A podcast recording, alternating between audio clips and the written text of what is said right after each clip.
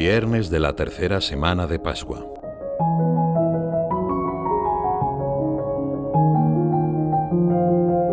Cuando Jesús termina su discurso sobre la Eucaristía en la sinagoga, se inicia una discusión inesperada.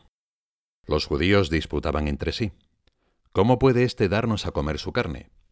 Si algo nos queda claro, es que se han dado cuenta del realismo de las palabras del Maestro. Saben que no se está hablando de un simple símbolo, y la fuerza de aquellas palabras les genera inquietud. Ante la reacción escéptica, el Señor no matiza su expresión. Al contrario, reafirma la necesidad de la Eucaristía para tener vida divina.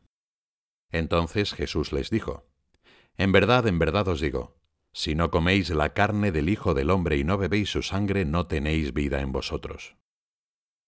Al escuchar este discurso la gente comprendió que Jesús no era un Mesías, como ellos querían, que aspirase a un trono terrenal. No buscaba consensos para conquistar Jerusalén. Más bien quería ir a la ciudad santa para compartir el destino de los profetas, dar la vida por Dios y por el pueblo. Aquellos panes partidos para miles de personas no querían provocar una marcha triunfal, sino anunciar el sacrificio de la cruz, en el que Jesús se convierte en pan, en cuerpo y en sangre ofrecidos por expiación. Pero también en el mismo pasaje encontramos una promesa maravillosa.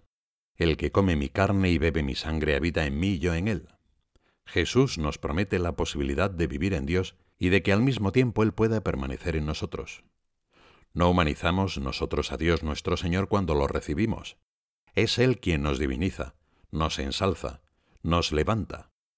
Jesucristo hace lo que a nosotros nos es imposible. Sobrenaturaliza nuestras vidas, nuestras acciones, nuestros sacrificios. Quedamos endiosados. Por eso cada vez que comulgamos, nos parecemos más a Jesús, nos transformamos más en Jesús. Como el pan y el vino se convierten en cuerpo y sangre del Señor, así cuantos le reciben con fe son transformados en Eucaristía viviente. La comunión nos abre y une a todos aquellos que son una sola cosa en Él. Este es el prodigio de la comunión. Nos convertimos en lo que recibimos.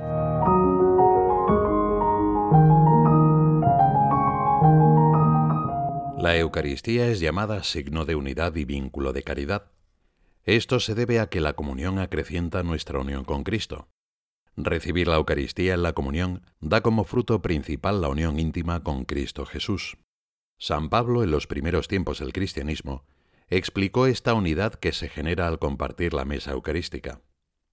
El pan que partimos no es comunión del cuerpo de Cristo, porque el pan es uno nosotros, siendo muchos, formamos un solo cuerpo, pues todos comemos del mismo pan. Podemos decir por eso que la Iglesia forma un cuerpo. Y también por estas razones, uno de los nombres con los que se conoce a este sacramento es precisamente el de comunión. San José María era muy consciente de esa unidad fuerte que se fundamenta en la Eucaristía. Por ese motivo, puso en el sagrario del Consejo General del Opus Dei las palabras de Jesús en la última cena consumati in unum, que sean completamente uno. Porque es como si todos estuviéramos aquí, decía el fundador del Opus Dei, pegados a ti, sin abandonarte ni de día ni de noche, en un cántico de acción de gracias y, por qué no, de petición de perdón, para reparar, para agradar, para dar gracias. La Eucaristía es el sacramento de la unidad, quien la recibe se convierte necesariamente en artífice de unidad. Pidamos a Dios que este pan de unidad nos sane de la ambición de estar por encima de los demás, de la voracidad de acaparar para sí mismo, de fomentar discordias y diseminar críticas. Que suscite la alegría de amarnos sin rivalidad, envidias ni chismorreos calumniadores. Y ahora, viviendo la Eucaristía, adoremos y agradezcamos al Señor por este don supremo, memoria viva de su amor, que hace de nosotros un solo cuerpo y nos conduce a la unidad.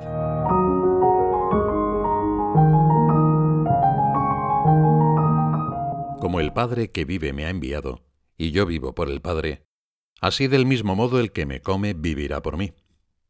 La comunión de Jesús con el Padre es el modelo para que vivamos en Dios. Esta unión se manifiesta en el deseo de unirnos siempre a su voluntad. Y en cada Eucaristía nos da la fuerza para lograrlo.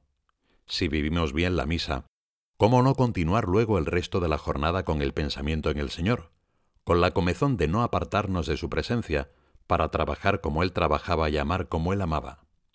Por nuestra alma sacerdotal podemos convertir cada jornada en una misa. Podemos unir nuestro trabajo cotidiano al sacrificio de Cristo en el Calvario, que se renueva en el altar.